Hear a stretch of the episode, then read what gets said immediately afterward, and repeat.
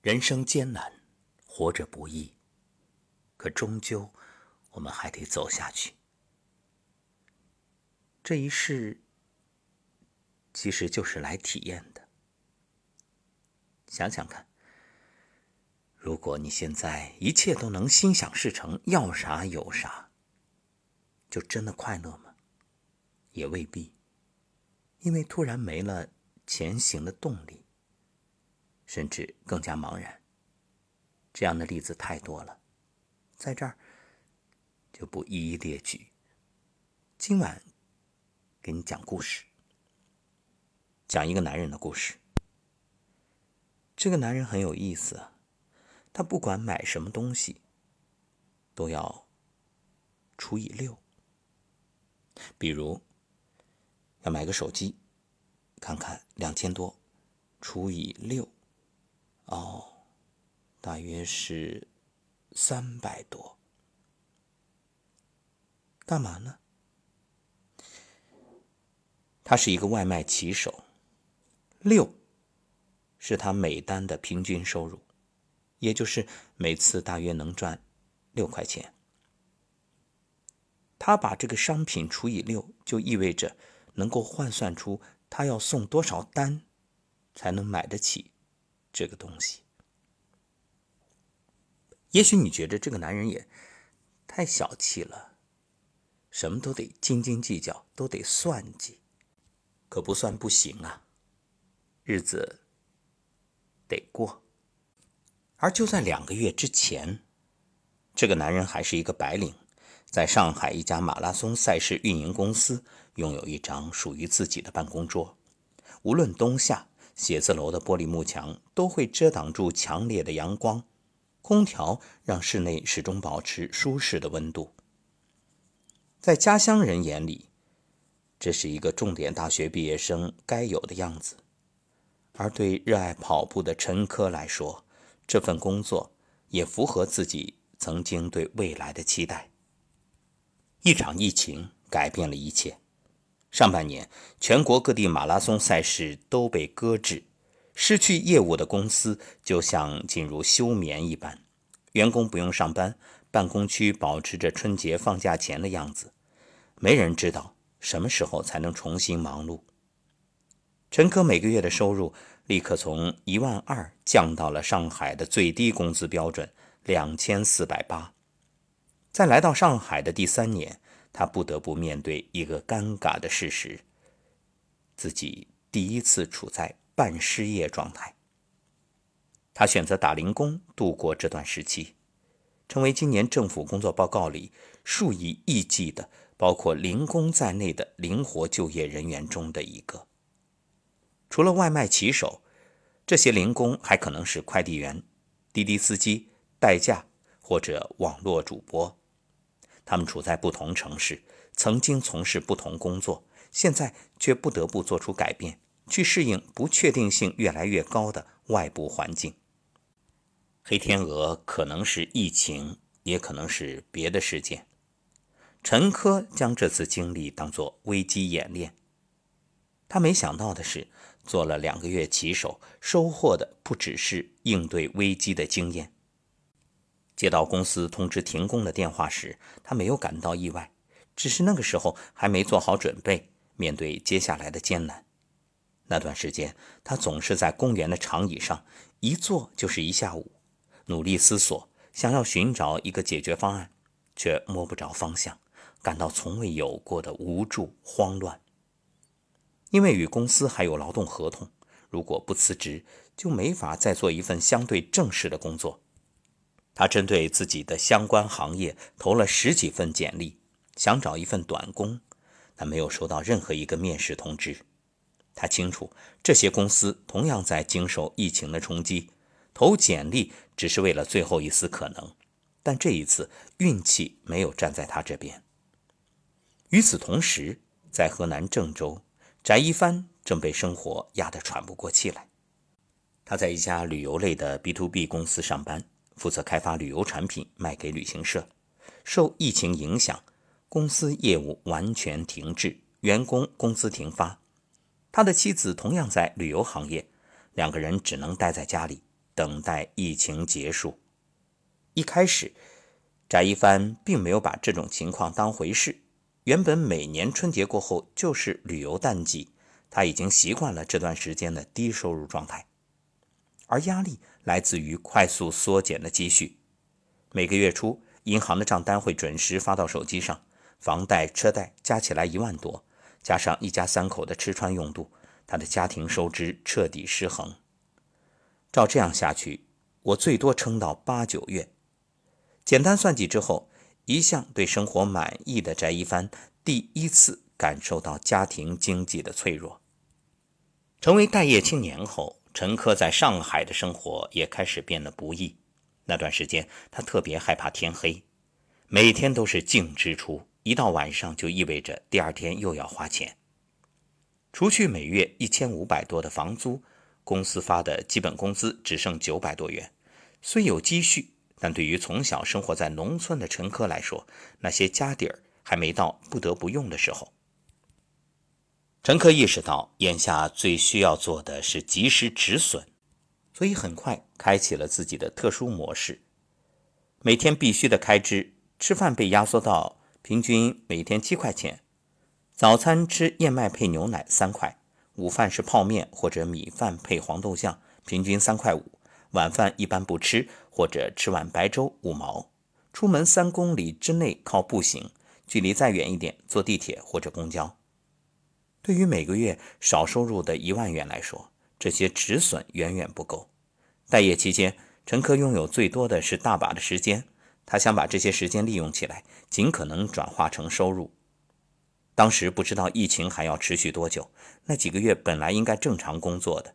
靠的就是出卖时间或者体力、脑力来赚钱，我不能把时间浪费了。原来的行业没有工作机会，陈科就开始关注那些门槛不高又能快速上手的工作。他考察过快递员，最终因为时间不够自由放弃了；也注册过滴滴司机，但又不相信自己的车技，加上没有车，随即打消了念头。外卖骑手成了最佳选项。对乘客来说，从事这个职业需要投入的一笔最高成本只有不到两百元。一套新的头盔、骑手服加上餐箱，电动车可以租，每天十元。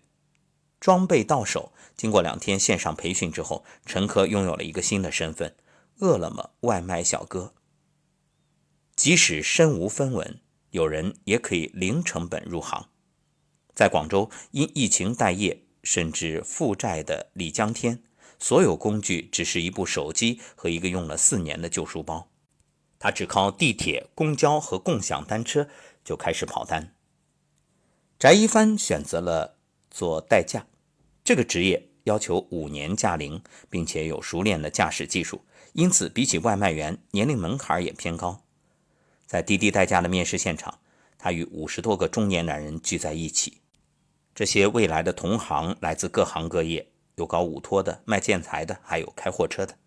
大家戴着口罩，没有太多交流，但眼神接触的瞬间，他立即能够读懂对方的状态：焦虑、疲惫，和我一样。陈科、李江天和翟一帆在选择新职业时，都做好了随时回到原工作岗位的准备。他们清楚，不管是外卖骑手还是代驾司机，这些零工的退出成本都和进入成本一样低。他们的选择不仅是一时的应变之策，也是一种趋势。世界银行在2019世界发展报告中提到，未来劳动力市场将日益变成零工，而不是工作。事实上，早在上世纪八九十年代，临时工作在工业经济体中的占比就开始上升，这是由不断变化的供需关系决定的。如今，提供按需服务的行业越来越多。在技术加持下，陈科、翟一帆们不过是作为劳动力资源进入互联网平台，然后快速配置到最需要的地方。上岗第一天往往是艰难的。第一天送餐，陈科碰到一家出餐慢的饭馆，因为太过着急，他把塑料袋上的四六看成了四九。眼看就要到达目的地，商家突然打来电话，告诉他单子拿错了。他只能原路返回换餐，再把外卖送到顾客手中。结果超时近二十分钟，这次紧张的送餐过程，最终不仅没给他带来任何收入，还换来了站长的一通责骂。因为不熟悉流程，这一天陈科路没少跑，却只送了七单，收入三十九元。最后一单送到一半时，电动车电量耗尽，他只能把车子停到路边，骑共享单车跑完最后五公里。来到客户门前的时候，他已满头大汗，双腿软到差点跪下。他不断向门缝里伸出了脑袋道歉。完成订单后，一边自责，一边慢慢挪到小区门口。站在路边，他感到自己已经累得迈不出半步了，不得不忍痛奢侈一把，打了一辆滴滴。他给司机指路，先开到电动车停放的地方，卸下电瓶和餐箱，装进后备箱。那你们外卖小哥现在下班都开始打车了？司机从后视镜盯着还穿着骑士服的陈科，一脸疑惑。陈科苦笑。把一天的遭遇分享给面前的陌生人。话音刚落，司机抬手在手机屏幕上一划，结束了行程。唉，小伙子，咱都不容易啊，剩下的路就当我送你回家了。坐在后排的陈科侧过脸，眼泪没出息的流了下来。自己跑了一整天，收入不到四十元，再除去车费，这一天就等于白干了。他不知道自己的眼泪到底是因为尝到心酸，还是感到温暖。待业的几个月里，他遇到过更大的委屈，以及更多的感动，但这是唯一一次流泪。翟一帆上岗的第一天也不轻松。晚上七点，他来到系统指派的新手区域，等待第一单生意。他把手机攥在手里，忍不住频繁刷新派单信息。二十分钟之后，手机的震动从手指快速传递到大脑，这几乎让他打个激灵。第一份订单来了，系统显示自己距离客人三点六公里。他知道客人叫代驾，酒席一般已经散场，不会预留太多等待时间。那个时候他还没有来得及买电瓶车，没时间考虑，到路边刷了一辆共享单车，快速出发。当时我咬着牙站起来，使劲蹬，三点六公里，我五分钟就到了，和骑电瓶车的时间差不多。就这样，翟一帆用共享单车创造了自己的骑行速度记录。到酒店附近，他放好自行车，强压着就要喘出的粗气，平复呼吸，走到客人面前。客人点头示意，将钥匙递给他，然后坐进车里，中间没有一句交流。没人知道他刚刚的风驰电掣，没人问他的名字，细看他的样子，一切都像他想象的那样平常。好，我只是个代驾司机，我只需要完成自己的工作。最初几天，翟一帆发现零点过后自己总是接不到派单，这个时段代驾需求量减少，代驾司机需要主动向平台报单，才能保证自己的业务量。他经常看到同行守在酒店门口，见到客人走出来就凑上去推销自己的代驾服务。在过去的工作中，翟一帆也需要经常与客户打交道，但都是商务往来，大家坐在桌子前谈判，谁也不用降低姿态。现在看到近在咫尺的客户，他却拉不下脸，用他自己的话说，就是过不了心理关。陈科也把自己的新职业当作秘密，三个月来。他没有在同事群透露过任何关于送外卖的信息，怕掉价。家人是最重要的保密对象。父母每次和街坊谈起自己的儿子在上海有正式工作，都很骄傲。陈科也理解，在河南农村，一个重点大学毕业的孩子，只有如此才叫有出息。如果父母知道我现在在送外卖，他们恐怕会疯掉。广州外卖骑手李江天的上一份工作是销售，跑单期间他关闭了朋友圈，没人愿意和一个外卖骑手谈生意，他这么说道。送到第十九天时，陈科的日收入第一次突破三百元。那天收车之后，他买了两杯星巴克犒劳自己。春节前，这是他想喝就喝的饮品。现在看着握在手里的咖啡，他首先想到的是。需要送十单外卖才能买到。晚上到超市买菜，猪肉的单价是每斤五单外卖。无论送外卖还是代驾，跑完一单马上能看到自己刚挣到的钱。这种收入模式几乎改变了陈科和翟一帆的消费观。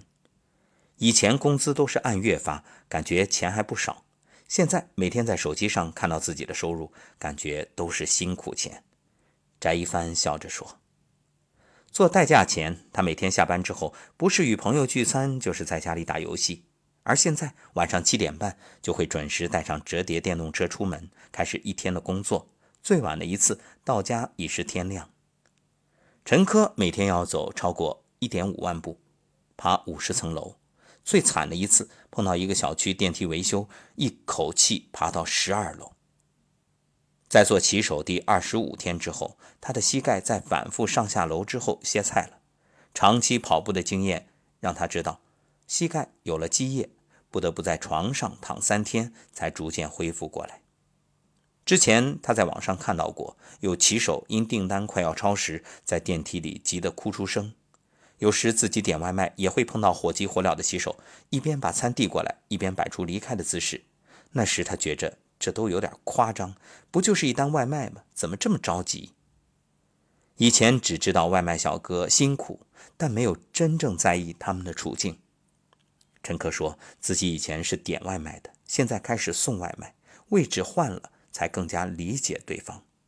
他记得有一次，同事点外卖，晚到了半个小时，同事对着骑手暴跳如雷，骑手没有解释的机会，只能不停的说对不起，对不起。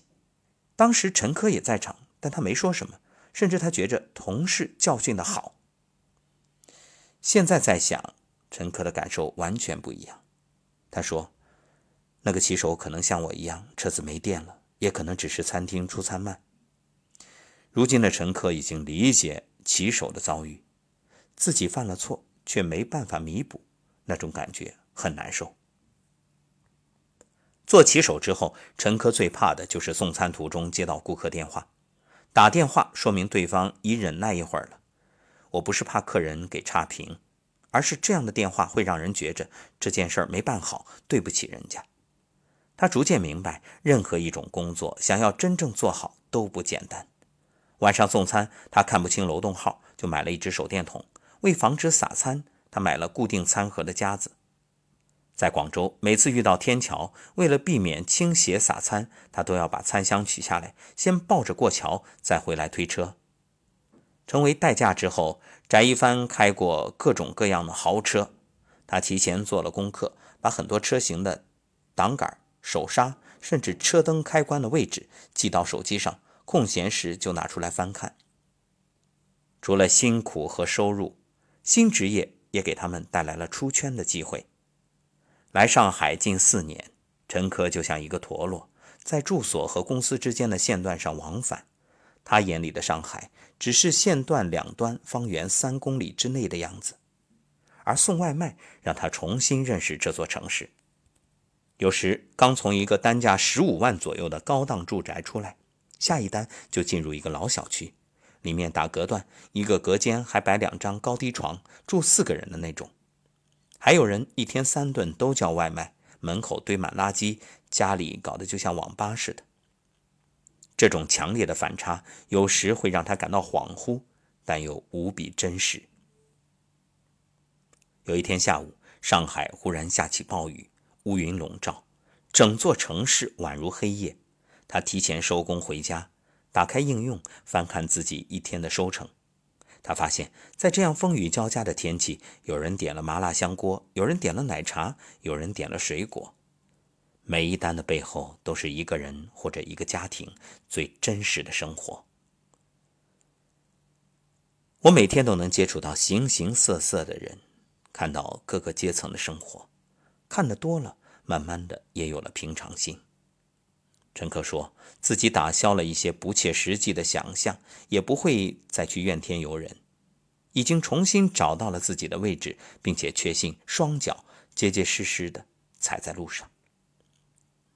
在郑州连续三天过了零点接不到派单，翟一帆终于走到酒店门口，目标顾客越来越近，他向前一步，试着模仿从老代驾那里学来的姿态语气：“您好，请问您需要代驾吗？”对方回过头，礼貌地笑了笑，然后摆摆手。这一单没有成功，却让翟一帆多了信心。客人很礼貌，让我觉得对方是尊重我的。他忽然发现，别人并没有看低他，是我自己看不起自己。后来与朋友聚餐，他主动提到了自己的新职业，并且现场打广告：“以后喝酒啊，都找我代驾。”现在父母几乎每天会主动问起：“昨天跑了多少单？”几个同事也向他打听新工作，考虑入行。他逐渐找到了这份工作的乐趣。上岗不过短短半个月，除了跑车，其他牌子的豪车基本都开过了。更重要的是，他见识了许多中年男人最真实的一面。酒后，更愿意在陌生人面前卸下防备。他发现，在郑州这座城市，晚上喝完酒叫代驾的顾客里，有一半都是搞工程的。打开后备箱，就看到里面放着的白色安全帽和荧光背心。他曾接到过一个路虎车主的代驾订单，平台要求代驾司机不能打扰乘客，所以上车之后，两个人礼节性的相互问好，就再无交流。你这行现在干着咋样？一阵沉默之后，有些醉意的车主主动发声。这个看起来事业有成的顾客瘫坐在后排，声音低沉，慢慢说起现状：生意遇到瓶颈，每天精疲力尽，又不想把情绪传给家人。翟一帆开始只是安慰，不一会儿，两个男人就互相倾诉起苦闷。这一单结束，他忽然觉着轻松了许多。他发现，无论有钱没钱，光鲜还是落魄。每个人在不同时期都有各自的压力困境，自己遇到的这点事儿也算不了什么。翟一帆的公司还没有重新开张，但他已经决定将代驾作为长期的副业，什么时候干都能多一份收入。而李江天则考虑辞掉推销员的工作，做全职外卖骑手。只是他不得不面对一个事实：零工经济目前还缺乏保障。这是一种新型的劳动关系，一般不会签订正式的劳动合同，因此社保还没有完全覆盖。六月初，陈科的公司终于复工，他再次回到工位上，已经有了不同的感受。他拿出从前拟好的、已经落灰的职业规划，在下一项待办事项里打上一个重重的记号。他没有把电瓶车退租，周末又重操旧业，只是这一次，他已经。不会在乎周围人的眼光了。与以往不同，今天的节目做完，我也陷入深深的沉思。从一六年开始在外学习，一七年投身养生行业，毅然辞职，结束了。二十多年的事业单位的工作，我投身养生教育，一晃三年过去，而今年的一场疫情，同样让我们的线下教育也受阻，陷入停顿。今年开始，我也没有工资了。此时说出这些，内心。很轻松。人到中年，谁都不容易。这些年一直在外面奔波，有些话也不能和以前的朋友去聊，也没必要聊。今天就借着节目说说心声吧。当然，对于辞职，一点都不后悔。毕竟。有双手，有未来，我相信以后不会太差。就算是没有固定的收入，也没啥，本身对生活的需求也很少。不过今天的内容讲述完毕，内心有一种说不出的感受。可能在一般人看来，人生就该是越来越好，而这所谓的好，至少是稳步提升的收入，是物质上的满足。可我觉着，终究要在有限的光阴里做一些自己想做的事儿，值得做的事儿。所以，我很欣慰，欣慰于我还有一件自己每天坚持、乐此不疲，并且感到很幸福的事儿，就是录节目。所以每天都会收到很多听友的回馈。可能是因为节目放弃了原本准备做的手术，身体越来越好；也可能是因为节目开始改变了饮食习惯，或者开始站桩等等，诸如此类。又或者把节目分享给身边的亲人朋友，大家受益，自己内心充满了喜悦感、幸福感，与我分享。无论哪一种，我都觉着很开心。有生之年。